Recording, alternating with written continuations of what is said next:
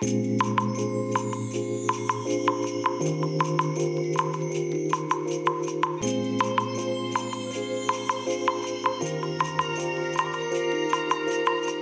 い、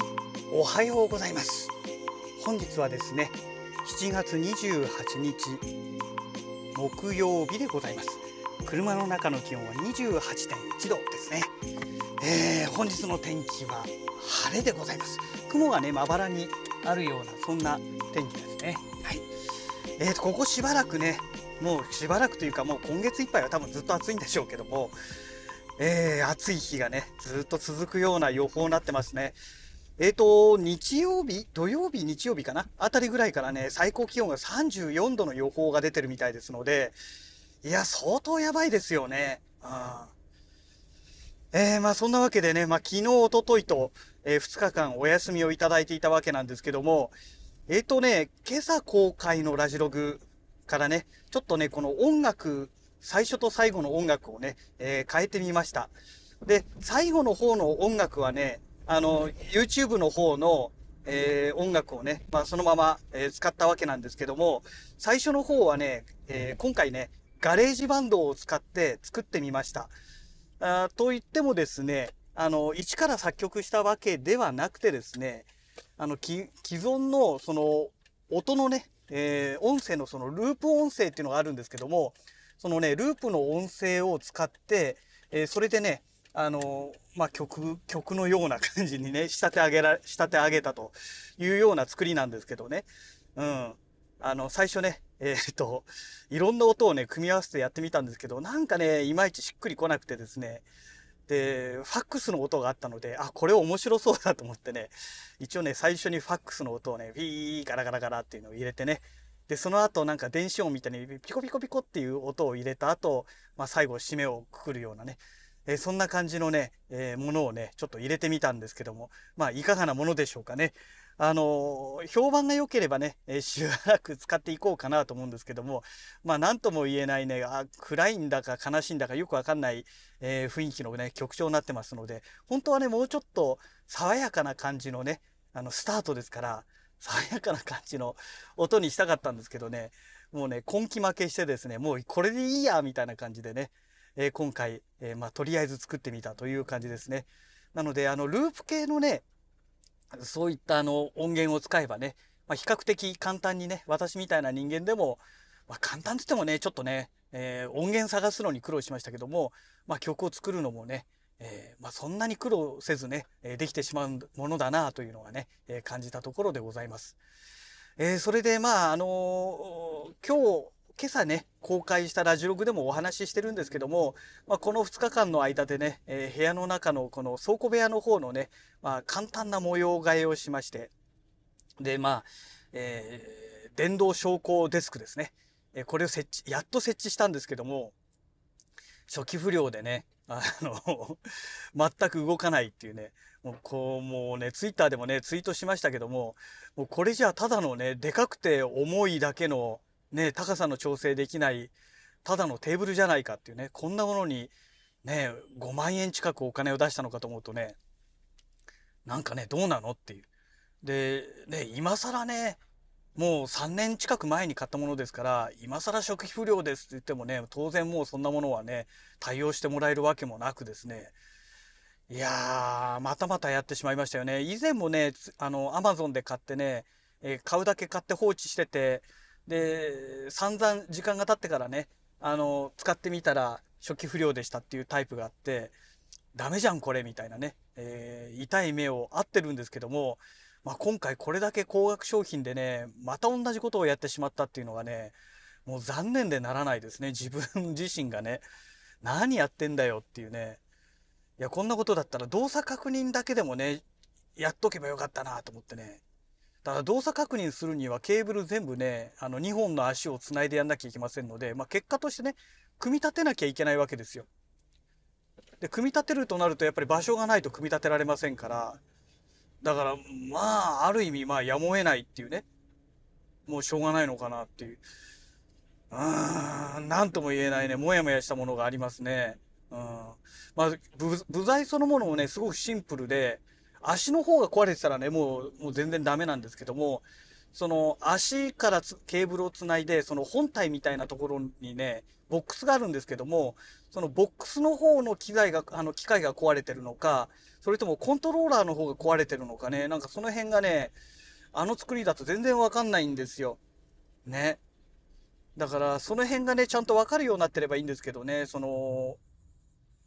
天板のね、え、真下のところに底面部分にですねボックスがついてて例えばそこにね LED 照明かなんかがついていて電源さすとそこにちゃんと電源来てるよっていうねなんかそういうあの LED とかがついてくれればあここまではとりあえず電源来てるなっていうのは分かるわけじゃないですか。であと足の方にもそれぞれねあの LED がついてればあここまではちゃんと電源来てるねっていうのがちゃんと分かるんですけどもそういうのがね、一切ないんですよね。ただね、コントローラーを挿した時に、その本体に挿した時にね、どうもコントローラーのところに、あの、液簡単なね、液晶って、液晶じゃないな、あれはな。LED かなんかで、なんか文字がね、表示されるようになってるらしいんですよ。で、それがね、一切表示しないんですね。だつけた瞬間、やばいと思ったんですけども、まあ、案の定ね、何を押しても無反応というところで、いやー、ほんと勘弁してほしいなってとこですよね。うんま、こんなことだったらね、あのー、どこだったっけな、ニトリにね、こないだ、こないだしてももう2ヶ月ぐらい前ですかね、行った時に、あの、手動式のね、あの、昇降デスクっていうのがあったんですよ。それがね、3万何千だったんですよ。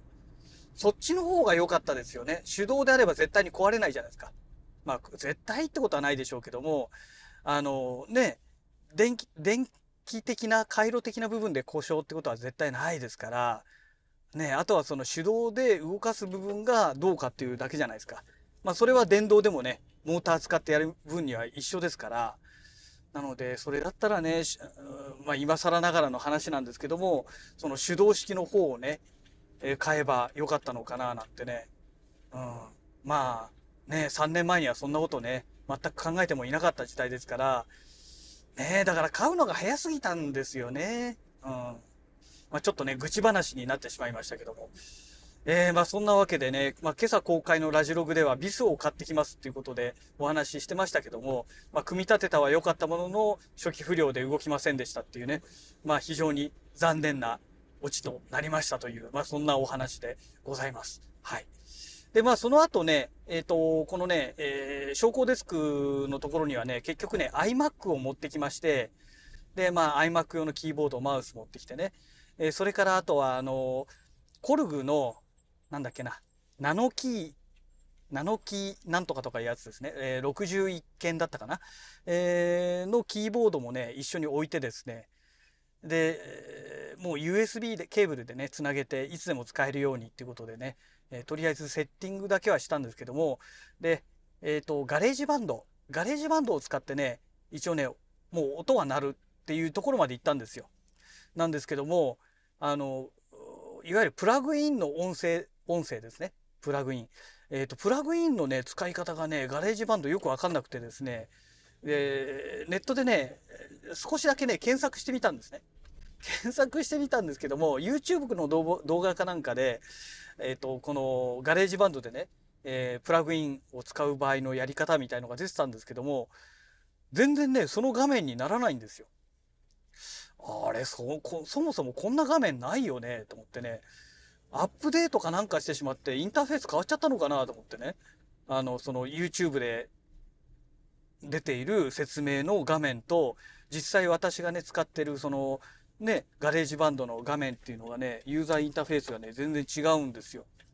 何なんだろうって思いながらね、えー、ちょこちょこいじってる間にね、えー、まあその流れの中でね、その、今朝公開のラジログで使った、あの、オープニングのね、曲を作る流れになってしまったんですね。なんか使ってたらね、あの、ループ、ループ系のね、音声データがね、ひょっこり出てきて、あ、こんなところにこんなのがあるって分かってね、じゃあもうめんどくさいから、いや、こっち使ってなんか作ってみようみたいなね、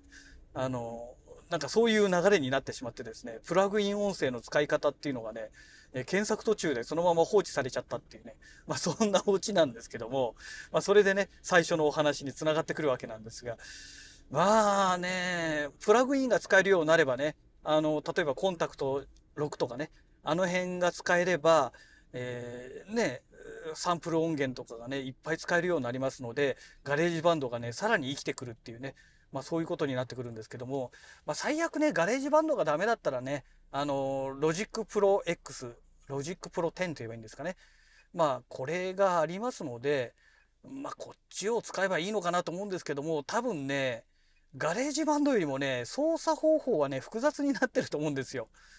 あの、ガレージバンドはね、えっ、と、いわゆるそのエントリー向けって言えばいいんでしょうかね。あの、素人向けのね、まあ分かりやすくできた簡単な、えーソフトだと思うんですよ。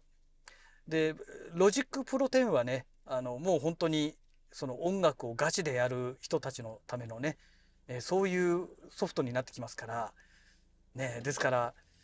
あの、キューベースとかね、あの辺とね、えー変わらないような難しさがあると思うんですよ。ね、買ったはいいけどね、確かにね、私が iMac 買った当時ですね、最初の iMac を買った当時ですかね、えー、ロジックプロ10も一緒に買ってね、3万いくらだか出して買ってね、で、結局、結局のところ、全然使ってないんですよ。あの、動かし始めたはいいんだけど、何これもう全然よくわかんないっつってね、放置されちゃったっていうね。まあそういう過去の経歴がありますので、まあちょっとね、えー、ロジックプロ10私に使いこなせるかどうかっていうのはね、まあなんとも言えないですよね。で、ロジックプロ10だと、結局ね、あの、iPad では使えないわけですよ。iPad にはないですからね。だから iPad でも使えるようにするには、やっぱりね、ガレージバンドを使うしかないですので、まあ、ガレージバンドでね、なんとか使いこなせるようになりたいな、なんて、思ってる次第でございます。はい。